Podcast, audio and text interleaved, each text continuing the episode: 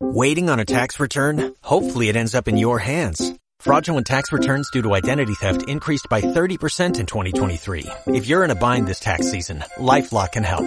Our U.S.-based restoration specialists are experts dedicated to helping solve your identity theft issues. And all LifeLock plans are backed by the Million Dollar Protection Package. So we'll reimburse you up to the limits of your plan if you lose money due to identity theft. Help protect your information this tax season with LifeLock. Save up to 25% your first year at LifeLock.com slash aware. En este punto de mi vida soy mucho de reflexionar sobre momentos de inflexión, momentos claves, momentos cumbres que he tenido en distintas situaciones para poder llegar hacia donde estoy. Y ustedes también lo pueden pensar, porque no solo estoy hablando de un momento bueno, sino también de momentos malos. Hace poco me tocó hacer todo este ejercicio para analizar por qué estaba en la mierda, por qué eh, había tenido tres meses sin ganar un centavo, por qué me estaba yendo tan mal, por qué había tenido que vender mi departamento, por qué había tenido que vender mi carro, por qué estaba viviendo en un cuarto en la casa de mi mamá. ¿Por qué? No solo porque la vida es así, no solo porque son cosas que pasan, sino realmente ir al fondo del problema y decir qué tengo yo, qué hice yo para que esto suceda. Eso desde el aspecto negativo.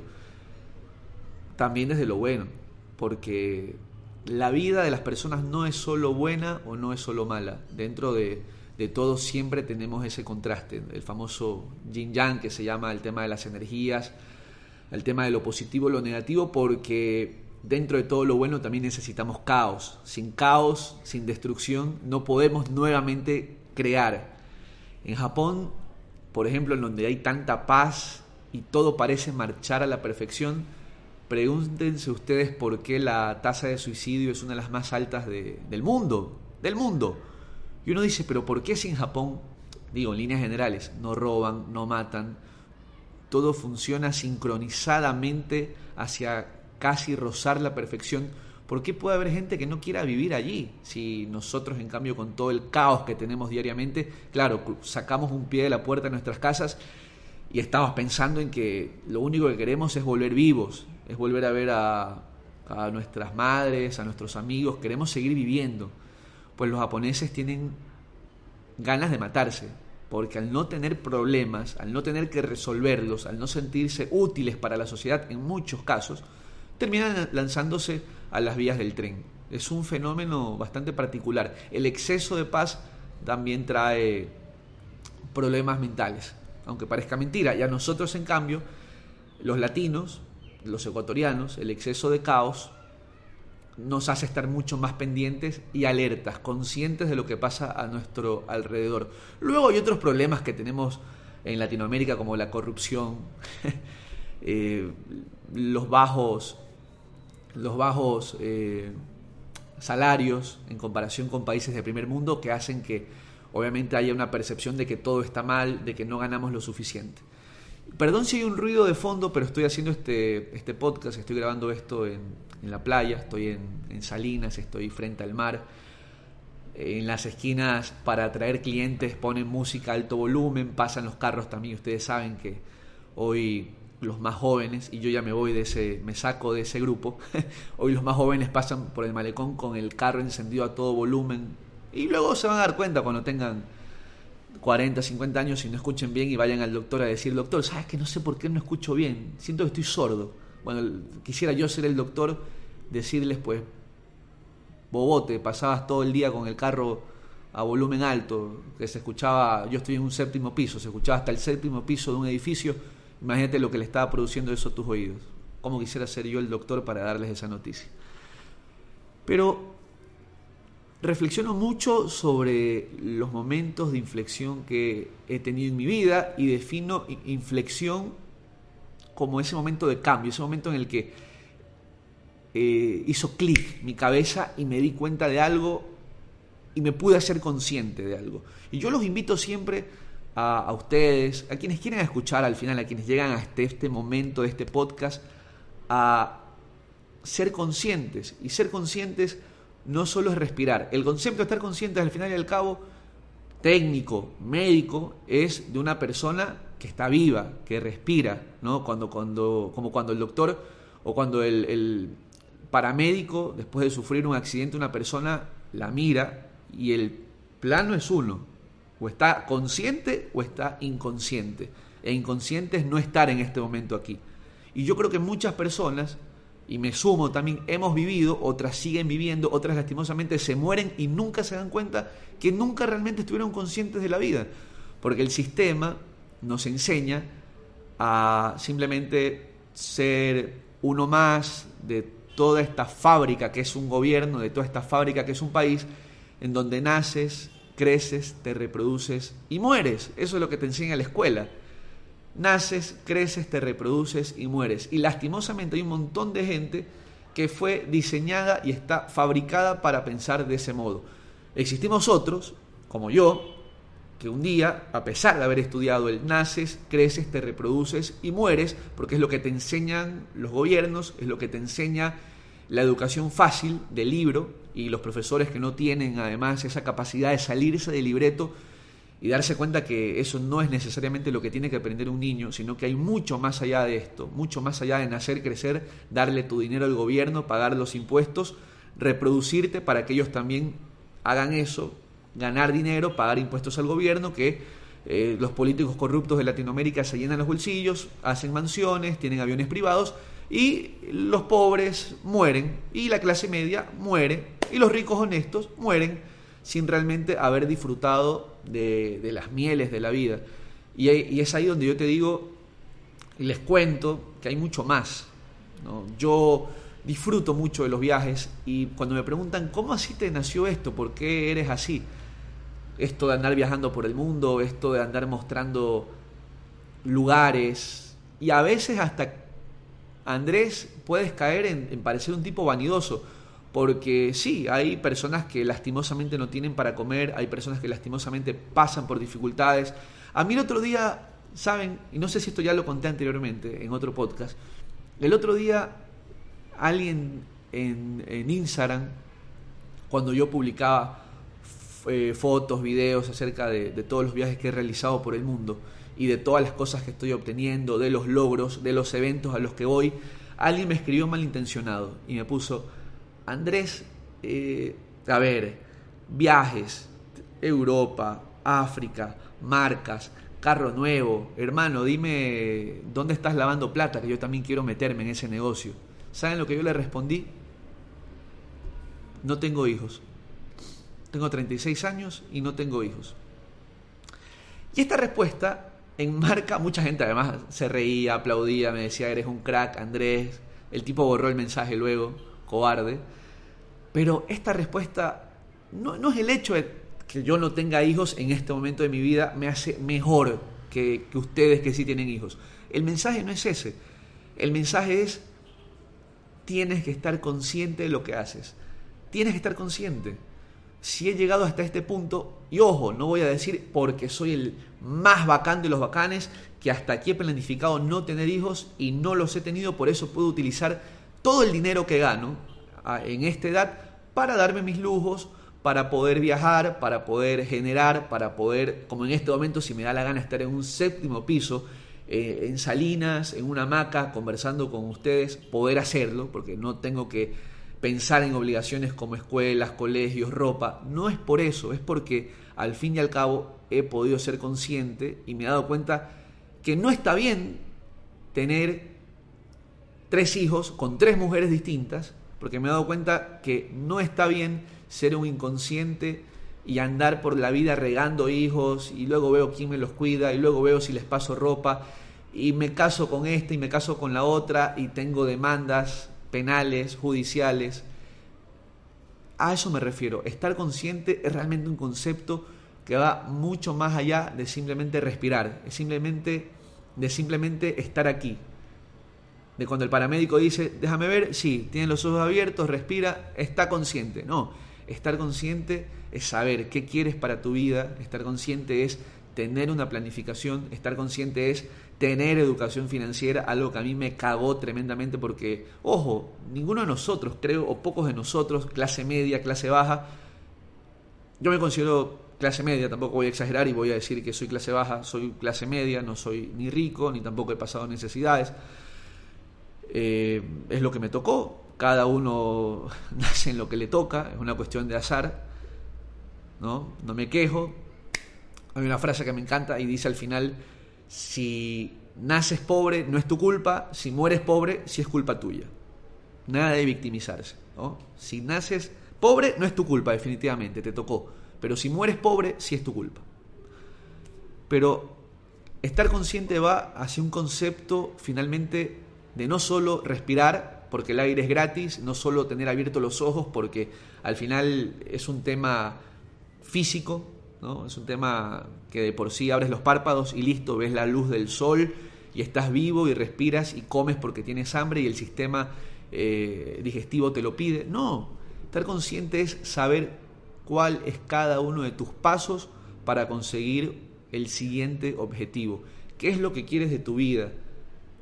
Te hablaba sobre el sistema o la educación financiera. A mí me cagó realmente porque eh, imagínense un tipo como yo de 25 años, clase media, en ese momento, no ahora, les he dicho que tengo 36 rumbo a los 37. Un tipo de 25 años como yo. Ganaba 4 mil dólares, 5 mil, digamos, con todo lo que producía además eh, en un momento, casi 5 mil dólares. Un tipo de 25, 26 años a quien le pagaban el departamento eh, tenía departamento gratis, un departamento que costaba en ese momento mil dólares, mil doscientos dólares, algo así. Eh, una de las calles más chéveres de Quito, que en ese momento yo trabajaba para, para un canal de televisión, y no tenía nada más que hacer que con ese dinero que comprarme lo que me daba la gana. Y me compraba ropa, me compraba zapatos. Si salía el PlayStation, pues me lo llevaba. Veía el Nintendo Wii, bueno, para jugar en casa y cuando vengan los invitados me lo llevaba. Cualquier tontería que yo encontraba en ese momento, me lo terminaba comprando porque creía que, que eso me iba a hacer feliz y que yo ganaba suficiente dinero y que nadie tenía por qué reclamarme en qué gastarme la plata. Ahora, suficiente dinero, digo, para un chico de 25 años, cuyos sueldos anteriores habían sido de, en ese tiempo el sueldo básico era 250 dólares y luego me habían subido en algo el sueldo, digo en algo era 600 dólares. Yo cuando tenía 20 años ganaba 600 dólares y de repente me, dicen vas a ganar 5 mil y por supuesto dije sí, hay una diferencia abismal. ¿Saben qué hice con ese dinero? Nada, me lo gasté todo. Estuve dos años probablemente ganando esa cantidad de dinero con todo este contexto que les acabo de decir, sin hijos, sin nadie a quien mantener, simplemente todo ese dinero para mí. Con educación financiera, ¿qué habría hecho? Propiedades, bienes inmuebles, bienes que uno sabe pueden aumentar la plusvalía y posteriormente ganar más dinero. Propiedades. ¿Por qué no lo hice? No tenía educación financiera, no tuve a nadie que me dijera, Andrés hace esto. Además, debo reconocer también, también cierto orgullo de un chico en ese momento que no sabe probablemente manejar lo que está sucediendo a su alrededor y dice, yo gano esto porque soy un bacán, gano esto porque soy el tipo más chévere del mundo de mi generación, porque me miro con quienes compartían conmigo universidad, con quienes compartían conmigo colegio a esa edad y definitivamente a mí era al que mejor le estaba yendo. Entonces digo, probablemente es porque sea la reencarnación de, Albert Einstein, ¿no? Soy un superdotado.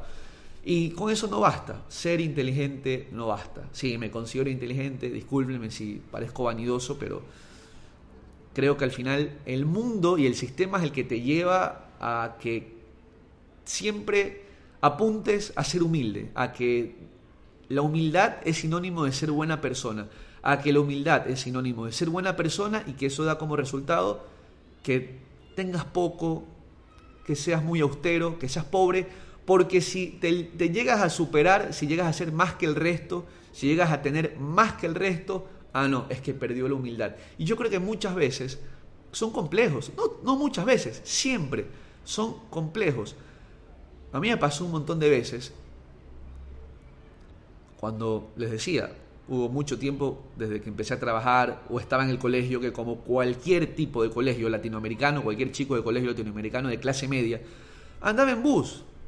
Andaba en bus. Hoy me causa risa que muchas personas no crean que yo me pasé toda mi adolescencia por buses en, la calle, en las calles de Guayaquil, yéndome hacia el sur en la 62 o yéndome a Samanes en la 63, yéndome al centro en la 56, cogiendo la 89 cuando me iba eh, a Seibos, cogía la 75, 75A. Toda mi vida recorrí eh, en bus eh, Guayaquil, porque como les vuelvo a decir, yo era de clase media baja, con problemas con la economía de mi padre, situaciones en la economía de mi madre, como a muchos de nosotros, me tocó a mí ver lo que hacía con mi vida, ver cuál era mi, decisión para poder cambiar esa historia, porque no quería echarle ni justificar mis fracasos en mis padres, ni en el contexto, ni en Latinoamérica, ni en lo que me, tocó vivir, ni en el presidente. Sabía que todo estaba en mis manos y siempre lo supe. Esa es la diferencia. No me pongo en Instagram a, putear al presidente, ni me pongo en Twitter a putear al presidente,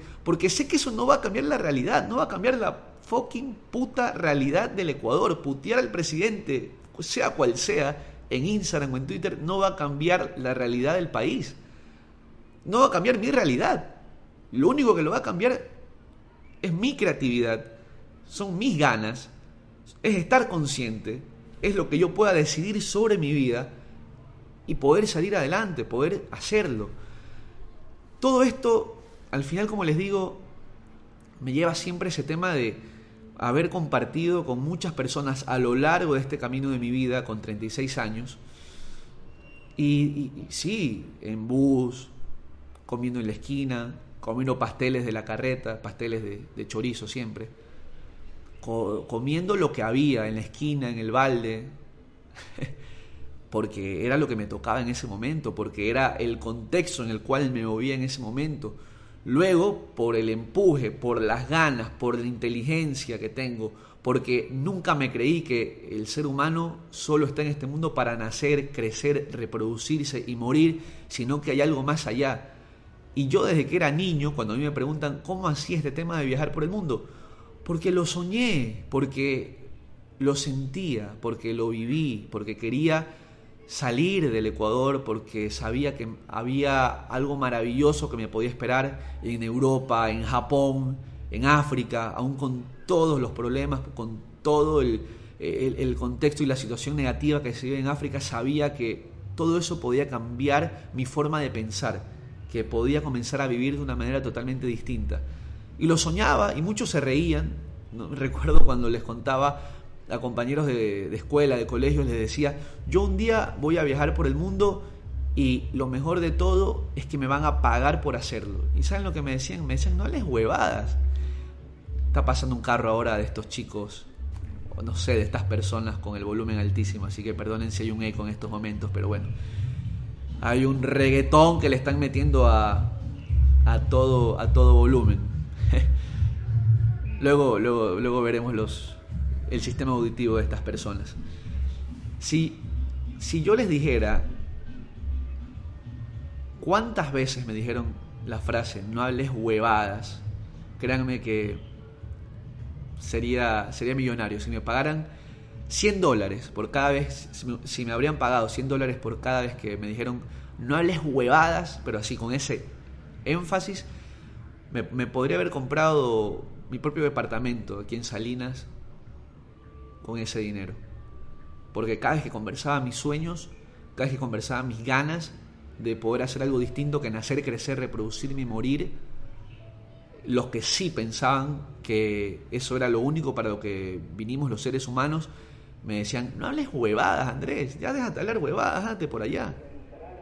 Sin embargo, estuve consciente todo este tiempo de que mi vida no era estar eh, siempre en la 63, ni en la 56, ni caminar por las calles con 25 centavos ni un dólar en el bolsillo. Sabía que estaba listo para algo más y siempre me lo creí. Y todas estas personas, o muchas de estas personas, luego cuando ven que terminas haciendo algo con tu vida o triunfando, te acusan de que ya no es el mismo de antes. ¿Les suena parecido? No, es que Andrés ya no es el mismo de antes. Andrés no es la misma persona que conocimos. Andrés eh, ya no es el chico humilde. No, obvio que no. Obvio que si me invitas en este momento a, comer un encebollado que está en un balde, pues prefiero que no. Y tampoco te digo que quiero ir al Hilton a comer un encebollado, pero prefiero comer eh, en un lugar que por lo menos me pueda presentar las medidas sanitarias básicas. Pero si ya no hago algo que antes hacía, ah, es que perdió la humildad. Es que ya nosotros no somos suficientes para él. Y creo que eso realmente son complejos propios, complejos porque debido a su mentalidad corta, su mentalidad de, pobre, a su mentalidad de nosotros somos esto y no tenemos derecho a vivir una vida extraordinaria, eso está destinado para Kim Kardashian, eso está destinado para Cristiano Ronaldo, eso no lo podemos hacer nosotros y esa es la mentalidad que los termina cagando, esa es la mentalidad que termina haciendo que no se muevan nunca del lugar en donde estén. Eso es lo que hace que terminen viviendo una vida promedio, una vida en la que pueden estar en el mismo trabajo durante 20 años y si el jefe no les dirige la palabra, si el jefe no les dice, ¿estás listo para este nuevo reto? Para ellos mejor, pueden ir todos los días a su, escritorio en puntitas de pie, llegar a la computadora, bajar la cabeza, esperar que pasen las 8 horas, listo, nadie me habló, nadie me llamó la atención, nadie me propuso un reto, listo, me voy a la casa otra vez, tengo el mismo carro hace 20 años, tengo la misma casita que estoy pagando con dificultades hace 20 años, eh, tengo a, mi, a mis hijitos en el colegio más barato porque yo no soy un tipo que gane mucho, porque así es la vida, porque soy pobre, porque no puedo hacer nada más, porque es lo que me tocó y no se dan cuenta realmente que no están siendo conscientes y que simplemente están cumpliendo el mandato del libro. Naces, creces, te reproduces y, y mueres. Y me recuerda mucho el ejemplo de, de la tía, de esa tía... bueno, no se ofendan las tías, es simplemente un ejemplo, y no se ofendan tampoco, no se ofendan mis tías, que tengo como, como no sé, cinco o seis tías, y de, y de cariño también les he dicho tías algunas, no se ofendan, es solo un dicho, pero todas tienen esa tía chismosa, esa tía preguntona, ¿no? Que uno está ahí en la reunión familiar y te dicen, mi hijito, ¿y para cuándo, para cuándo usted tiene ya novia? Bueno, a la siguiente reunión tienes novia y estás ahí con tu novia y te dice, mijito, ¿y usted para cuándo ya se casa? Bueno, pasa el tiempo, te casas. Mijito, ¿y usted para cuándo ya tiene hijos? Te dan ganas de decirle, tía, ¿y usted para cuándo se muere? no, mentira, es un chiste que un chiste que escuché el otro día, pero tiene mucho de realidad, ¿no? Es como si la vida solo se tratara de Mijito, ¿para cuándo novia? ¿Para cuándo se casa? ¿Para cuándo hijos? Lo peor es cuando nosotros lo repetimos en nuestra cabeza. Cuando decimos, Andrés, ¿cuándo vas a cumplir tu proyecto de viajar? Ah, no, cuando, cuando tenga plata. Bueno, cuando tienes algo de plata, Andrés, mira, estás de mujer en mujer, estás tomando alcohol, te drogas. ¿Cuándo vas a dejar esa vida? No, eso es cuando me case. Andrés, sigues engañando a tu mujer, andas con mil mujeres, te drogas, eres un borracho, eh, estás en el vicio del juego. ¿Cuándo vas a dejar esa vida? No, eso ya lo voy a hacer cuando tenga hijos. Y hay muchas personas que viven engañándose y piensan que realmente van a dejar de vivir una porquería de vida sin sentido, inconscientes cuando pase eso, cuando llegue a esto, cuando tenga tal cosa, cuando ya el presidente no sea Lazo, sino que el presidente sea el que yo quiero. Y viven engañados realmente con un millón de justificaciones en su cabeza de que van a hacer eso cuando pase aquello. no se dan cuenta que la vida es ahora y que hay que tomar decisiones ahora. Y no me vengo yo a decir o a pintar aquí como, ah, de repente el salvador de la humanidad ni el que hace todo lo correcto. Converso todo esto porque yo también he vivido esto, porque a mí también me ha pasado, porque yo también en mi cabeza decía, ah, cuando encuentre a la mujer ideal, ah, cuando tenga hijos, ah, cuando tenga el trabajo que quiero. Y luego la vida se te pasa, tienes cierta edad y te das cuenta que realmente tienes que haber actuado ya, en ese momento. A mí de nada me sirve pensar en el pasado, porque el pasado te da depresión. Pensar mucho en el pasado y elogiar demasiado el pasado te da depresión. Pensar demasiado en el futuro te da ansiedad. Tienes que pensar en el presente. Ya el pasado fue, aprendes, abrazas el problema, no justifiques, no digas la culpa fue de ella, la culpa fue de él, es del gobierno, es del presidente, es del rico porque tiene más plata que yo. No, la culpa, y ni siquiera hablemos de culpa, hablemos de responsabilidad. La responsabilidad termina siendo tuya. La responsabilidad al final siempre va a ser tuya porque nadie más tiene la capacidad de actuar y de tomar decisiones sobre tu vida que tú. Nadie más por más injerencia que tengan tus padres, tus jefes, eh, tu pareja, al final quien toma las decisiones y quien tiene que hacerse cargo eres tú, así que no huyes. A mí, cuando les conté, y, y luego probablemente en otro podcast hablaré sobre lo que me sucedió el año 2021, y, me tocó regresar y quitarme todos mis lujos, entre comillas, de vivir solo en un departamento que me encantaba y a todo el mundo le encantaba, un departamento de soltero y tener mi carro, tener mi vida, irme a la playa todos los fines de semana cuando me daba la gana, viajar a, a donde yo quería, a Japón, a Sudáfrica, donde yo quisiera, pues de estar en un cuarto encerrado sin tener un centavo y sin salir con nadie, porque la verdad me daba mucha vergüenza decirle a una chica, sí, tengo 35 años y vivo en un cuarto de la casa de mi mamá y no tengo carro. Y es el carro de mi mamá que me lo prestó. Ya se los contaré luego en otro podcast y estén atentos, pero me tocó después de un tramo en el que le echaba la culpa a ciertas personas, a mi trabajo, a mi ex jefe, a mi ex novia. Llegó un punto en donde dije, cabrón, la culpa es tuya. Todo esto lo hiciste tú, porque no administraste bien tu dinero, porque no invertiste donde tuviste que hacerlo, porque gastaste donde no tenías que hacerlo, porque tenías un ingreso y esa es una de las principales caídas que tiene la gente. No tengas un solo ingreso, porque cuando ese ingreso se corta, te quedas en la calle, te quedas sin reacción. Ten dos ingresos, si puedes tres. Si ganas mil, trata de ganar tres mil. Cuando ganes tres mil, mira cómo mierda ganas seis mil, porque no todos los tiempos son buenos. Eso lo aprendí. Y lo sé hoy, hace un año no lo sabía. Hace un año pensaba en si Montañita iba a tener esa noche al grupo que me gustaba, si Cañagril iba a estar abierto e iban a tocar buena música. Luego cuando estás en la mierda, haces un análisis, te das cuenta de todo esto y ves por qué te sucedió lo que te sucedió, porque al final Cañagril no iba a venir a pagarme las cuentas, tenía que hacerlo yo. Como consejo, estén conscientes, planifiquen, analicen, sueñen, no vivan por vivir, no le hagan caso al resto. Si el resto quiere vivir una vida mediocre, si el resto quiere vivir una vida en la que simplemente tiene el mismo carro hace 20 años y te dice que tienes que ser humilde porque ser humilde es lo mejor, ah, no me importa, prefiero quedar como arrogante, como vanidoso, seguirles mostrando en mis historias que viajo a Ámsterdam, que estoy en un balcón de la Torre Eiffel de París, que estoy en el Mundial, porque saben, todo eso nadie me lo regaló. Todo eso lo tengo porque lo luché, porque lo creí, porque soy lo suficientemente inteligente como para llevarlo del plan a la acción. Porque esa es otra cosa. Un sueño sin acción es simplemente un sueño. Y conozco un montón de gente, incluso yo, que en algún momento he sido así, que vive diciendo es que quiero hacer esto, quiero hacer esto, quiero sueño con poder tener un restaurante temático en donde haya en las paredes figuras de fútbol y que la gente venga a la mesa y yo ir vestido como Messi. Y me lo encuentro el siguiente año y tengo el sueño, y me cuenta lo mismo. Me lo encuentro después de tres años. Oye, tengo este sueño, ¿tú crees que me puedas ayudar, Andrés? Te vas a decirle, brother, pero hace cinco años te escucho con el mismo sueño, ¿por qué no lo has hecho?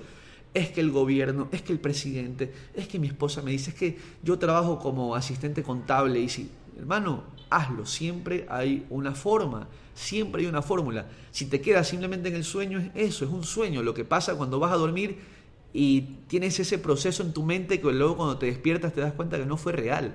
Es un sueño, un sueño sin acción es simplemente eso, un sueño. Y yo abría realmente todo este capítulo de podcast con las coberturas que pusieron o hicieron un punto de inflexión en mi vida, que me dieron un clic. Y les cuento esto rápido porque a veces me alargo demasiado, pero es que me, da mucha pasión hablar acerca de lo que quiero yo, espero, le, le pueda cambiar la vida a uno de ustedes. Le pueda cambiar la vida, por lo menos a uno de ustedes que en este momento duda y no toma la decisión de hacerlo.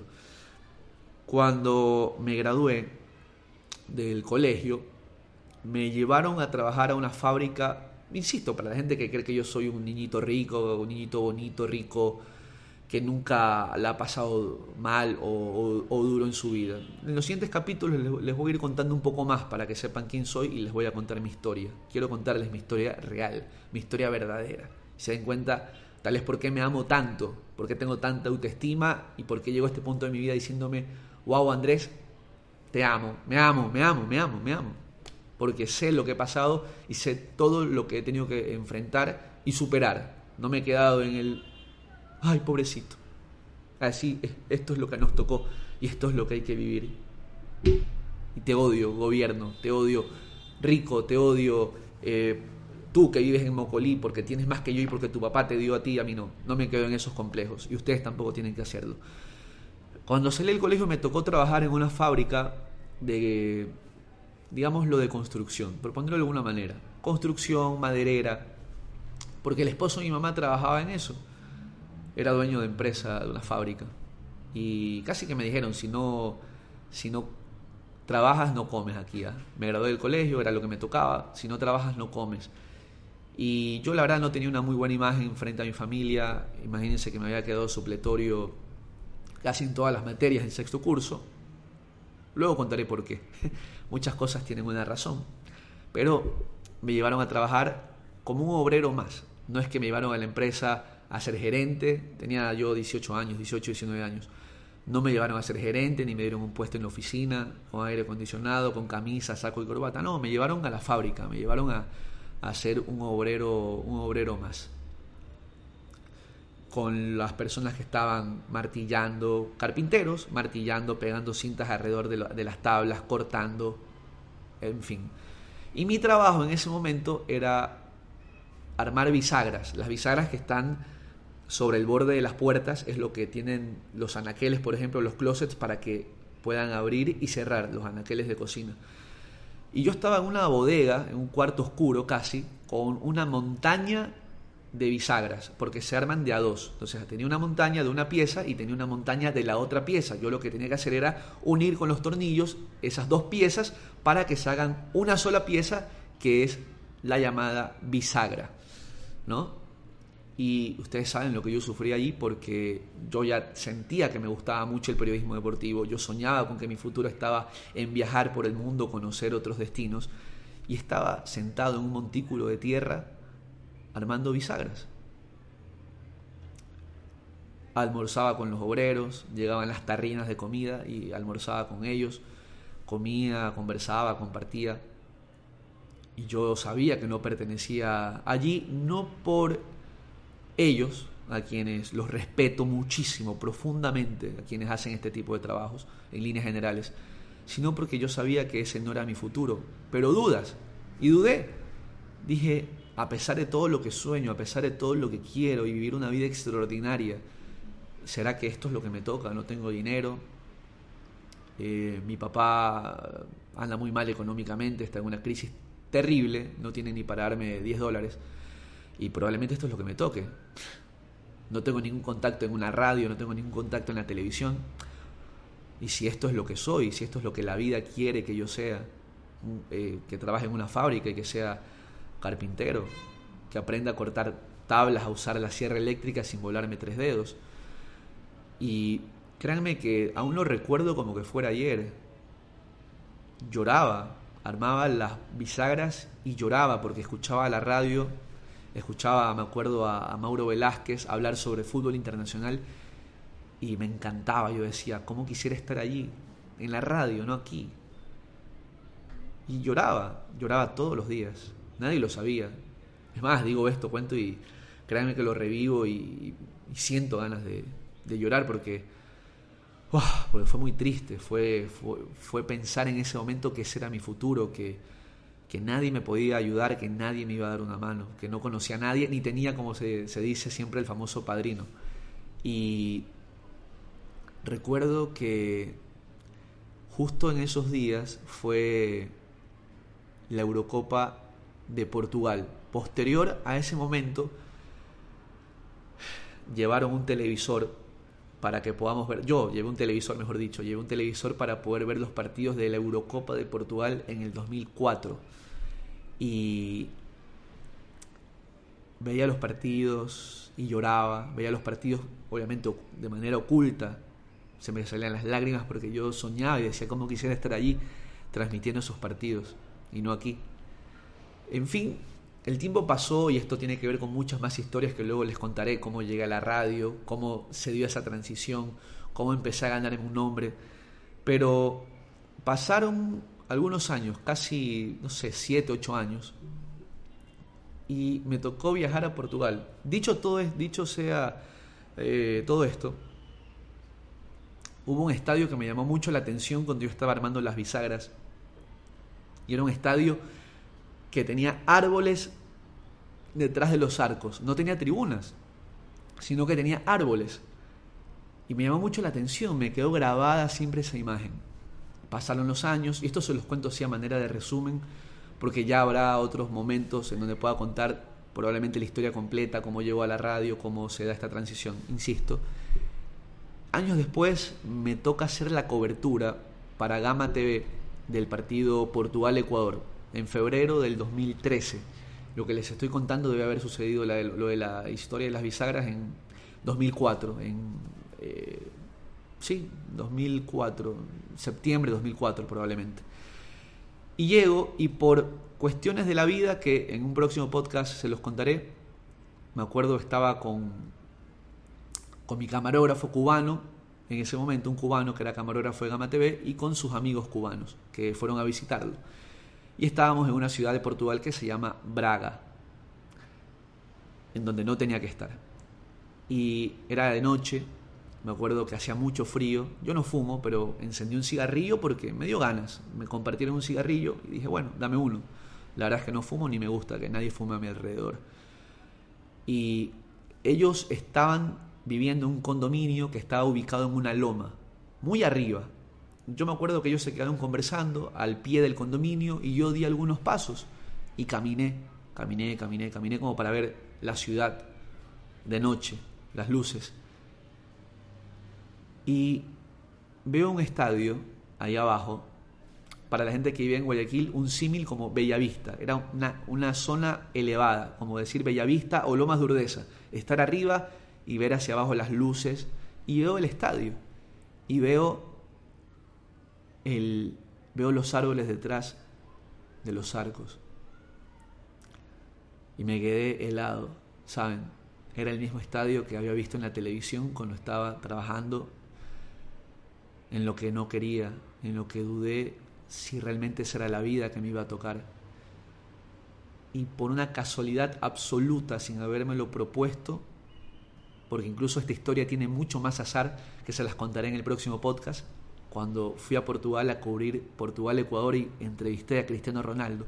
Además, vi el estadio y dije, me quedé petrificado y dije, wow, no saben lo que sentí en ese momento Lloré, se me salieron las lágrimas ahí mientras estaba fumando un cigarro, solo, porque es como haber dicho, lo hice, lo hice, lo logré, sin darme cuenta en ese momento que iba a estar allí. Y permítanme creer en lo mágico, permítanme creer, no en lo esotérico, no creo en esas cosas del horóscopo, pero ah, hay estas cosas que me hacen dudar en, el destino, en, lo que hay más allá de, la vida, porque les juro que probablemente si lo planificaba y decir un día quiero estar allí, voy a hacer lo posible por estar allí, a lo mejor en este momento todavía no habría podido ir por diversas ocupaciones. Ir a ese punto, una ciudad de Portugal X, y sin embargo sin proponérmelo por un accidente que me ocurrió, que se los contaré, estaba allí parado observando y solamente pensaba en lo logré. Como quisiera que el Andrés que estaba armando esas bisagras pueda ver, sentir, respirar, cerrar sus ojos y saber que, que lo logró.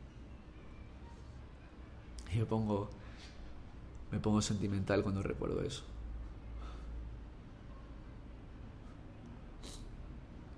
Wow. Quiero que ustedes también tengan ese momento en donde digan, hoy la paso difícil, pero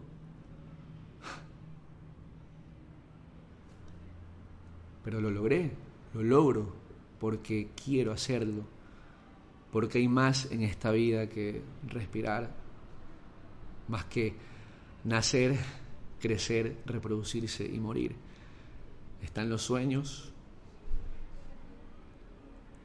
Y si de verdad le ponemos el, intangible más importante, que es corazón, alma, creatividad, mucho cerebro, muchas ganas, créanme que lo van a lograr. No es la billetera, no es tener más plata que otro, es simplemente creer en uno mismo, saber para qué está hecho, no dejarse convencer de las voces de alrededor que te dicen que tú no eres nada, ni eres nadie, ni nunca vas a hacer nada, ni que hablas huevadas. Porque todas las huevadas que dije que iba a hacer, las he hecho y se las explicaré luego también en otro podcast, porque tengo mucho que contarles. Les contaré en otro podcast la lista de objetivos que tenía para mi carrera de periodista. Y las cumplí todas antes de tener 27 años. Las cumplí todas yendo al Mundial de Brasil 2014. Esa fue la última, había muchas más en la lista. Pero me lo propuse porque siempre quise hacerlo. Y, nada más poderoso realmente que eso, la voluntad. Y quiero que ustedes también, si en este momento piensan que no pueden o que alguien les dijo que no sirven, mientras ustedes lo crean, créanme que lo van a poder hacer. Va a ser posible, ¿sí? Quiero que crean en ustedes y que de alguna forma miren mi ejemplo. Yo no se los digo por por decirles soy más bacán que ustedes porque si lo hice y ustedes no quiero que realmente sepan que, sus sueños se van a hacer siempre y cuando ustedes estén en acción. Y wow, me toca mucho esto, ¿saben? Porque en algún momento pensé que no lo podía hacer, en algún momento pensé que, no iba a ser posible por todas las voces que había alrededor y por las voces propias, los demonios internos que uno tiene sobre las carencias afectivas o las carencias económicas. háganlo. Y me cuentan. Quiero que me lo cuenten un día. ¿Ok? Un abrazo. Chao. You've worked hard for what you have your money, your assets, your 401k, and home. Isn't it all worth protecting? Nearly one in four consumers have been a victim of identity theft. Lifelock Ultimate Plus helps protect your finances with up to $3 million in reimbursement. LifeLock alerts you to identity threats you might miss. And if your identity is stolen, your dedicated US-based restoration specialist will work to fix it. Let LifeLock help protect what you've worked so hard for. Save 25% off your first year on LifeLock Ultimate Plus at LifeLock.com slash aware. Terms apply.